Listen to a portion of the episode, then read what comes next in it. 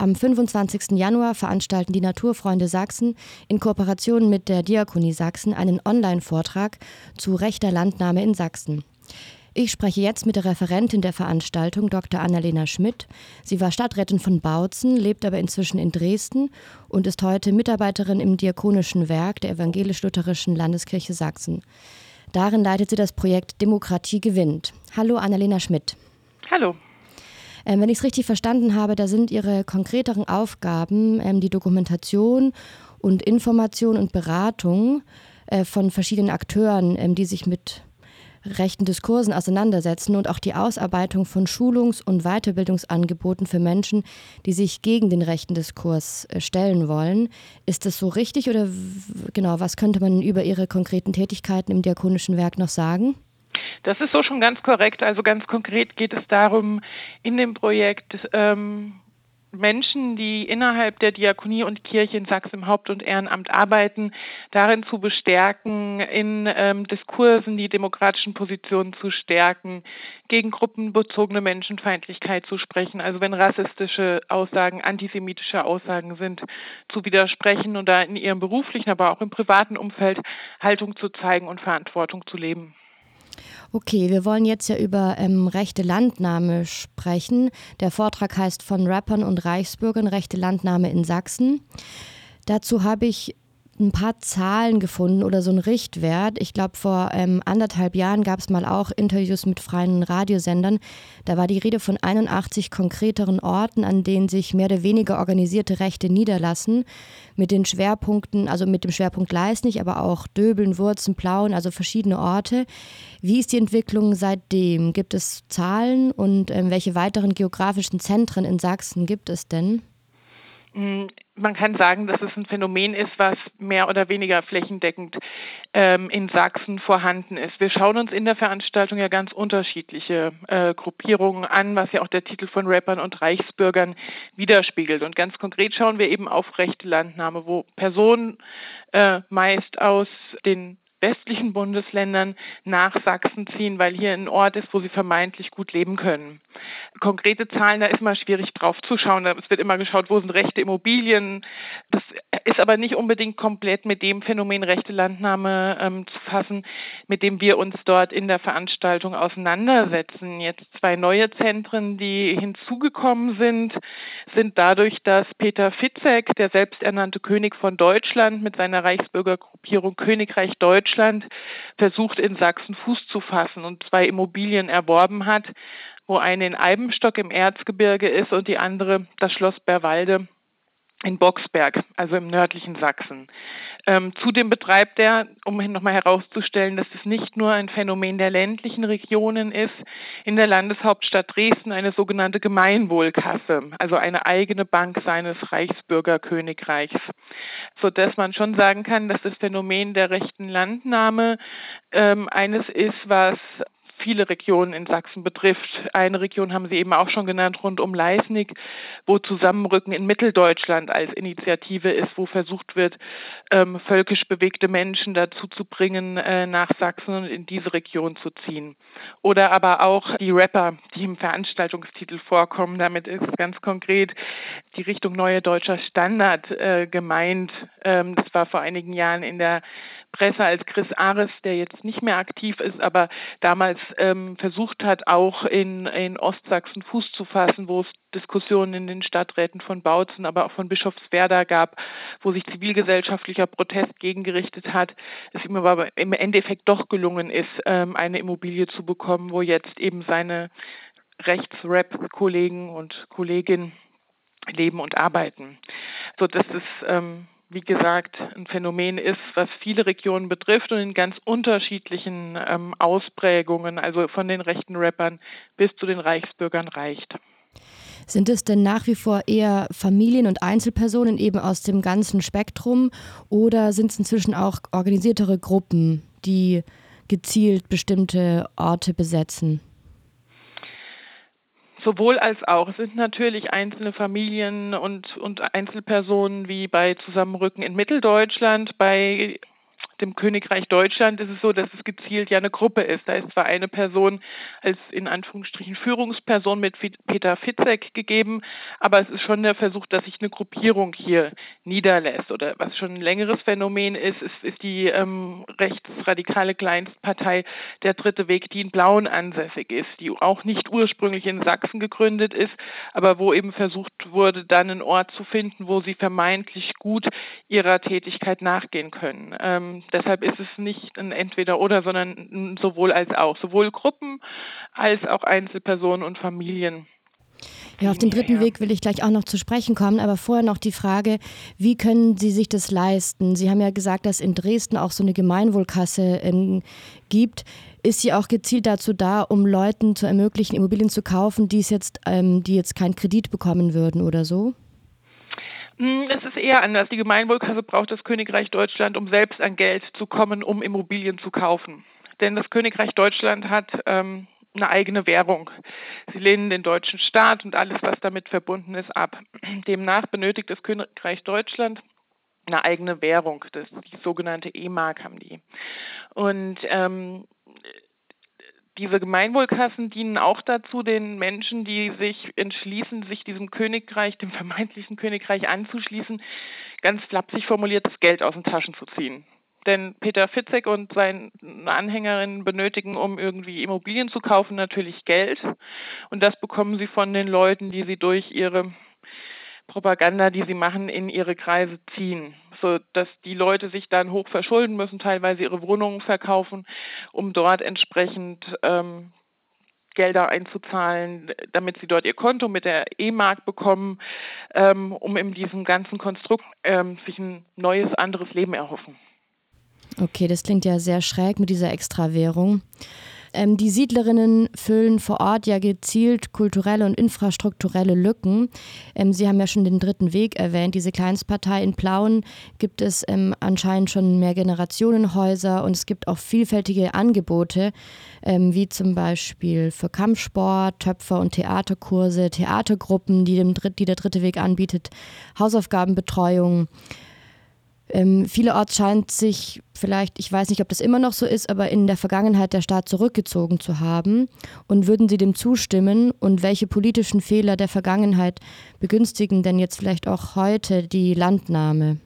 Und welche Lücken werden gefüllt?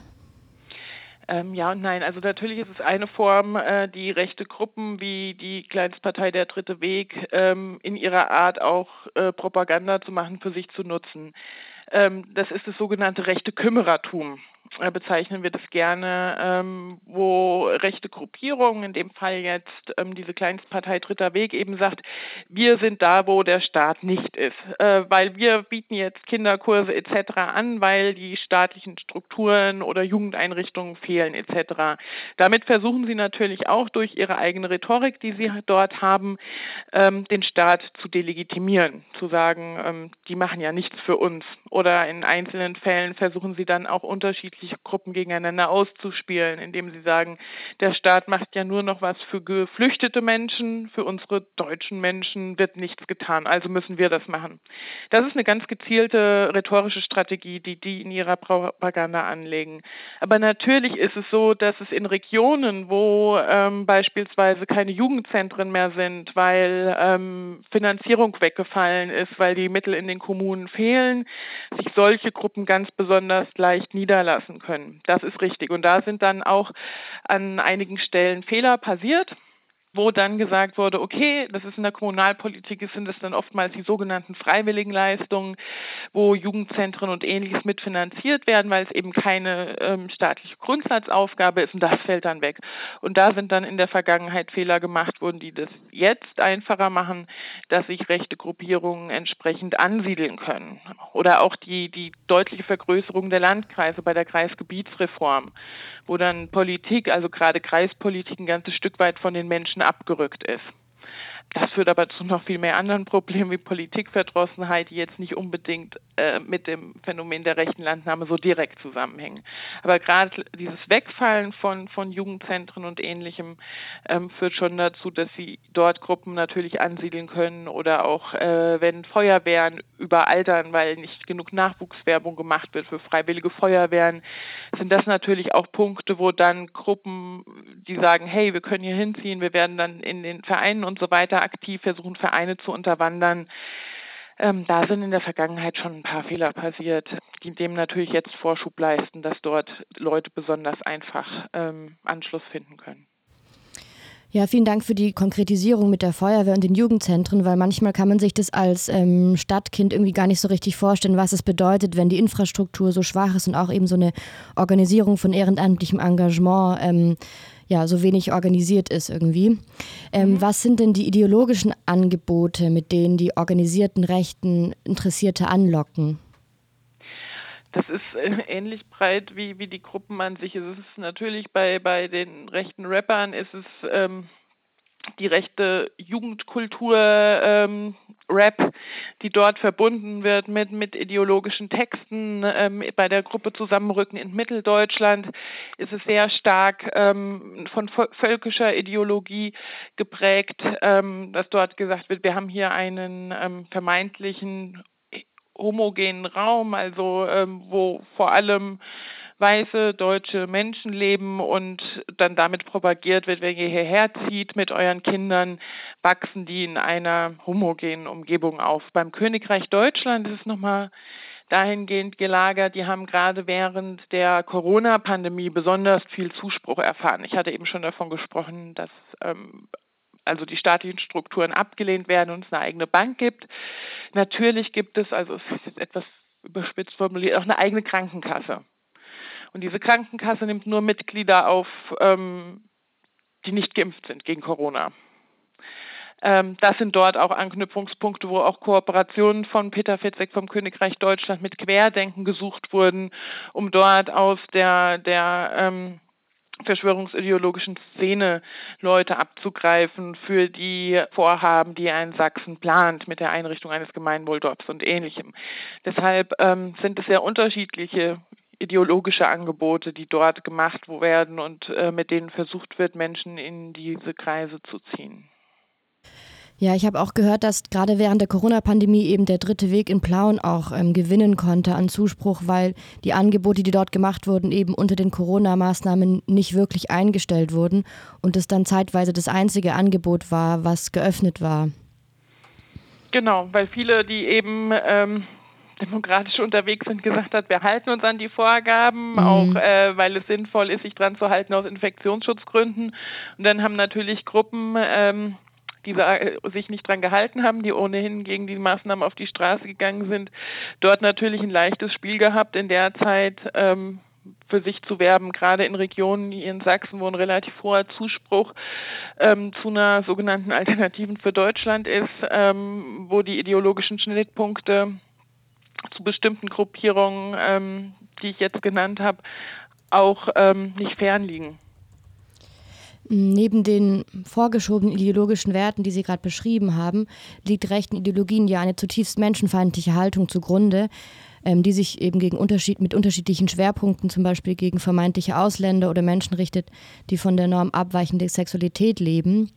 Äh, was mich interessieren würde, aber was würden Sie sagen, sind die rechten äh, SiedlerInnen in Sachsen im Moment mehr antisemitisch oder mehr muslimfeindlich? Kann man da so eine Entwicklung ausmachen oder so eine Tendenz? Oh, das ist natürlich ziemlich schwer jetzt in, in Kürze zu beantworten. Man hat dort so, so ähm, äh, thematische Wellen, will ich es mal sagen. Also während der, während der ähm, Corona-Pandemie waren es natürlich vor allem Verschwörungserzählungen, die ähm, genutzt wurden, um ähm, für Kundgebungen, Demos, für, für die eigenen Themen und ähnliches zu werben. Dort war sehr stark, natürlich wie fast in allen Verschwörungserzählungen, auch antisemitische Narrative vertreten, sodass wir dort eine Phase hatten, wo ich den Eindruck habe, dass dort ein größeres Maß an Antisemitismus in den in der Erzählung, die die von sich gaben und den Verschwörungsideologien mitschwang. Im Moment sind wir in einer Phase, wo sich das gerade wieder ein bisschen dreht, dadurch, dass im Moment wieder mehr Geflüchtete nach Deutschland und damit auch nach Sachsen kommen, sind gerade so Proteste von ähm, Initiativen wie Zusammenrücken in Mitteldeutschland, die auch verbunden sind eben mit den Freien Sachsen, dieser neuen Kleinstpartei rund um Martin Kohlmann in Chemnitz, wo sehr stark ähm, wieder antimuslimischer Rassismus Teil ähm, des Werbens um ähm, KundgebungsteilnehmerInnen, um Anhängerinnen ist. So dass es nicht klar zu benennen ist, was ist jetzt gerade mehr. Im Moment ist es eben so, dass ähm, der antimuslimische Rassismus wieder deutlich vermehrt in den entsprechenden Kanälen zu vernehmen ist. Woher kommen denn Ihre Daten? Also wie, wie recherchieren Sie? Oh, das ist ganz unterschiedlich. Ich schaue mir natürlich ähm, sehr stark die, die Telegram-Kanäle an, die die unterschiedlichen Gruppen und Initiativen haben, höre mir zuweilen auch deren Podcasts an. Ähm, beim Königreich Deutschland ähm, ähm ist es so, dass ähm, noch eine sehr lange Zeit YouTube ähm, Videos ähm, des Königreichs Deutschland auch auf der Plattform belassen hat. Das ist jetzt nicht mehr so. Allerdings gibt es ein eigenes KRD, also Königreich Deutschland Tube, äh, eine eigene Videoseite, wo die entsprechend ihre, ihre Videos mit ihrer Propaganda für ihr Königreich Deutschland haben, sodass ich in ähm, öffentlich zugänglichen Quellen, ähm, die die Initiativen selbst ähm, online stellen auf Telegram ähm, und unterschiedlichsten anderen Seiten, dort recherchiere ich die. Schaffen denn die organisierten Rechten, was Linke nicht schaffen? Also wie sieht es zum Beispiel mit dem Zuzug von äh, linken Leuten aus? Entwickelt sich da auch ähm, eine größere Zahl von Hausprojekten, die irgendwie linksdemokratisch oder anarchistisch oder irgendwie progressiv sind? Ähm, ja, das ist eher so ein bisschen so, dass Gegenteil natürlich der Fall. Ne? Wenn ich jetzt in ländliche Regionen Sachsens schaue, also Sie spielen jetzt darauf an, wollen wir nicht mal eine linke Landnahme machen und in Ostsachsen nicht mal ein linkes Hausprojekt aufziehen. Das ist eben relativ schwierig.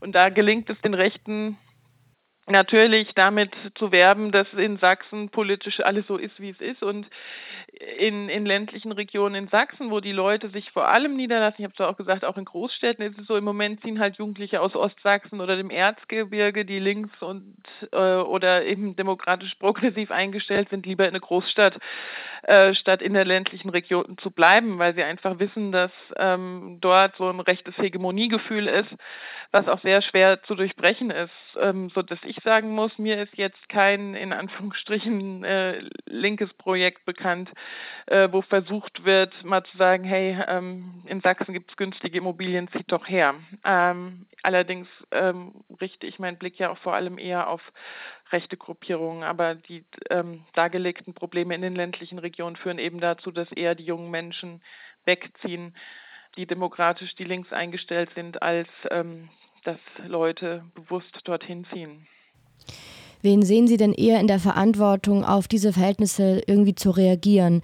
Denken Sie, ähm, die Sozialarbeit äh, muss da irgendwie besser ausgestattet werden und, und, und hin, irgendwie Parteien müssen sich darum mehr kümmern? Denken Sie, dass die Kirchen aktiver werden müssten oder andere Institutionen? Oder denken Sie, die Zivilgesellschaft vor Ort oder eben linke Zusammenhänge müssten darauf ähm, reagieren? Ich denke, es muss ein gutes Zusammenspiel von kommunaler Politik und aktiver Zivilgesellschaft vor Ort sein. Und zur aktiven Zivilgesellschaft vor Ort ähm, gehören für mich ähm, linke Jugendclubs genauso wie äh, Kirchen, ein Sportverein oder eine Feuerwehr äh, tatsächlich möglichst viele Menschen, die demokratisch eingestellt sind und zusammen sagen, okay, wir haben vielleicht Dinge, die uns äh, in der alltäglichen äh, Politik irgendwie ähm, auseinanderdriften lassen. Aber uns eint, dass wir Bock haben auf ähm, Demokratie vor Ort und dass wir nicht möchten, dass irgendwelche Reichsbürger oder rechte Rapper zu uns in die Nachbarschaft ziehen und dort beispielsweise einen Laden eröffnen. Das ist in Bautzen damals gut gelungen. Dort sind viele AkteurInnen von Kirche, Zivilgesellschaft, Unternehmerinnen gemeinsam haben sie gesagt, wir wollen das nicht. Und im Endeffekt konnte Chris Ares seinen Laden damals dort nicht eröffnen, wo er es vorhatte zu eröffnen. Genau so muss es irgendwie funktionieren möglichst viele Ak unterschiedliche Akteurinnen zusammen. Denn wenn jede einzelne, ne, wenn jetzt die Kirche ihr Ding macht und das soziokulturelle Zentrum macht ihr eigenes Ding und alle nebeneinander.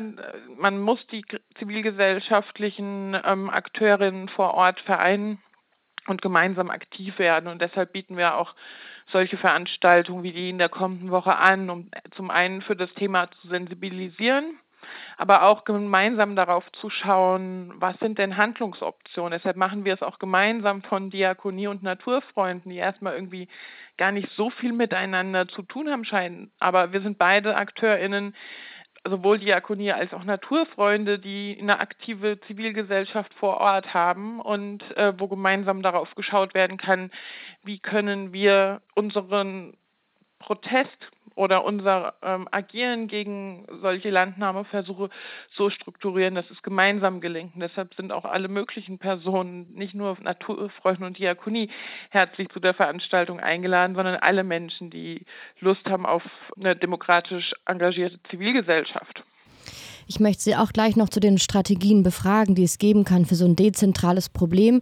Aber vorher noch äh, eine Frage zu der Haltung oder dem Engagement der Kirchen. Sie sind ja bei der Diakonie angestellt, das ist ja auch ein kirchlicher Verein. Aber wie würden Sie denn, also wie erleben Sie die Kirchgemeinden auch vor Ort?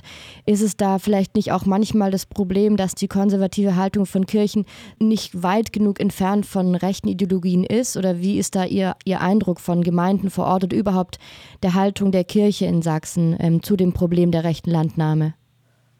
Äh, ist natürlich relativ schwierig zu beantworten, weil sowohl Kirche als auch Diakonie sind ein Spiegel der Zivilgesellschaft insgesamt vor Ort oder der Gesellschaft.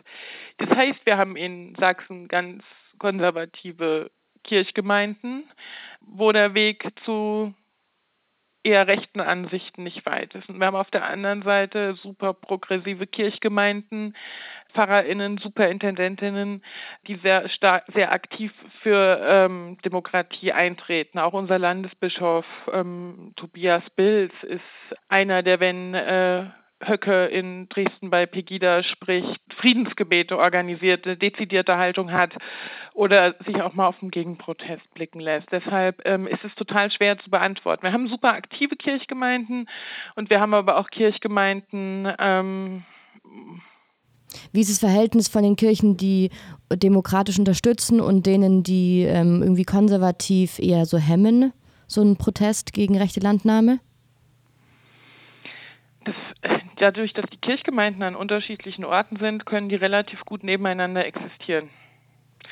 Die unterschiedlichen Formen von Gemeinden. Ähm, deshalb ist es ähm, so, also, gerade wenn ich in die Region Leisnig schaue, da ist der Superintendent ähm, sehr engagiert, ist, weiß sehr gut über die rechte Landnahme Bescheid und ist dort auch jemand, der sehr stark für Demokratie eintritt.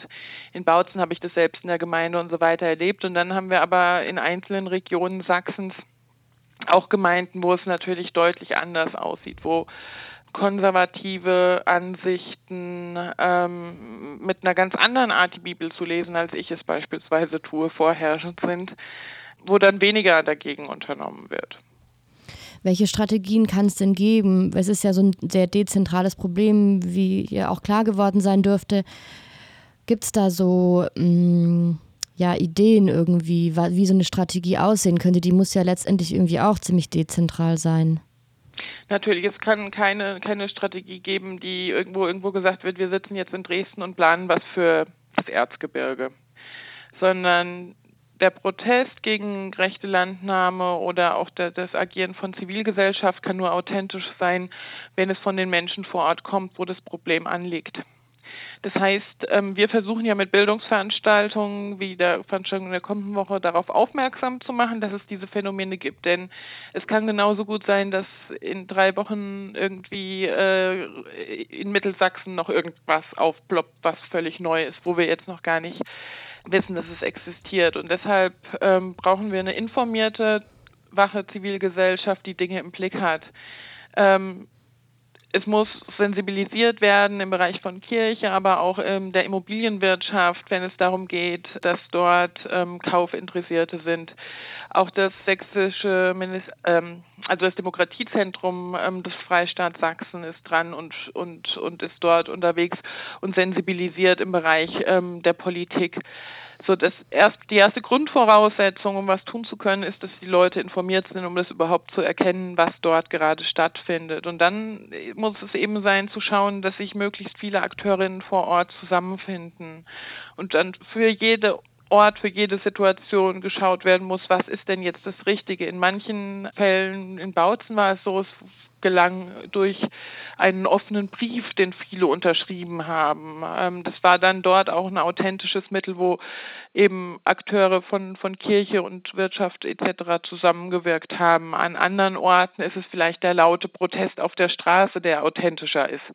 Wenn beispielsweise ein Reichsbürger Supermarkt eröffnen werden muss, ist jetzt zwar ein Beispiel aus Hessen, aber dort wollte Peter Fitzek einen Supermarkt eröffnen und es gab einen lautstarken Protest dagegen, was im Endeffekt dazu führte, dass Fitzek von seinem Ansinnen, diesen Supermarkt zu eröffnen, abgelassen hat und ihn nicht eröffnet hat. Da gibt es nicht das Patentrezept, sondern wir sagen immer in unseren Veranstaltungen, wir müssen mit Akteuren vor Ort gucken, Handlungsoptionen zu entwickeln. Wie kann man vorgehen? Und es kann von der Informationsvermittlung vor Ort eben bis zu einem lautstarken Protest auf der Straße reichen. Ich meine, wir kennen ja die Wahlergebnisse in Sachsen. Wie ist denn die Unterstützung der Politik jetzt ein bisschen allgemein gesprochen ähm, für solche ähm, Widerstände und Protestaktionen in der Zivilgesellschaft? Wird da stark, also spürt man da einen starken politischen Widerstand oder ist es vielerorts so, dass sowas schon unterstützt wird? Mhm. Es ist ein bisschen pauschal von die Politik zu sprechen. Wenn wir dann äh, auf kommunaler Ebene haben wir dann irgendwie so die Gemeinderäte. Sie können gerne ein bisschen konkreter werden. Sondern, Ihre Antwort. Die, genau, die Stadträtinnen. und das sind dann die Akteure, die man, man vor Ort braucht. Und auch die sind ja Teil der Zivilgesellschaft. Die machen das im Ehrenamt und sitzen dort in ihren Stadträten. Und da ist es schon so, ne, also ich werde natürlich niemals einen AfD-Stadtrat anfragen, wenn es darum geht, gegen rechte Landnahme. Den werde ich generell nie anfragen.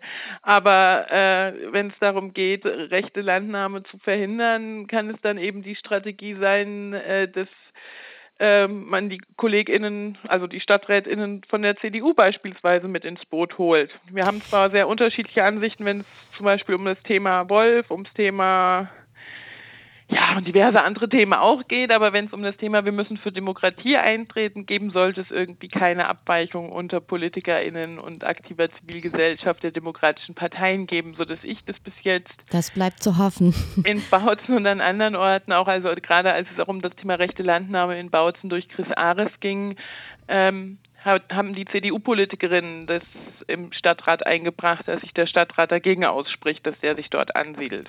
Jetzt nochmal eine Frage zur Stadträten, weil das ist mir gar nicht so richtig klar. Gibt es denn in kleinen Städten oder Dorfgemeinden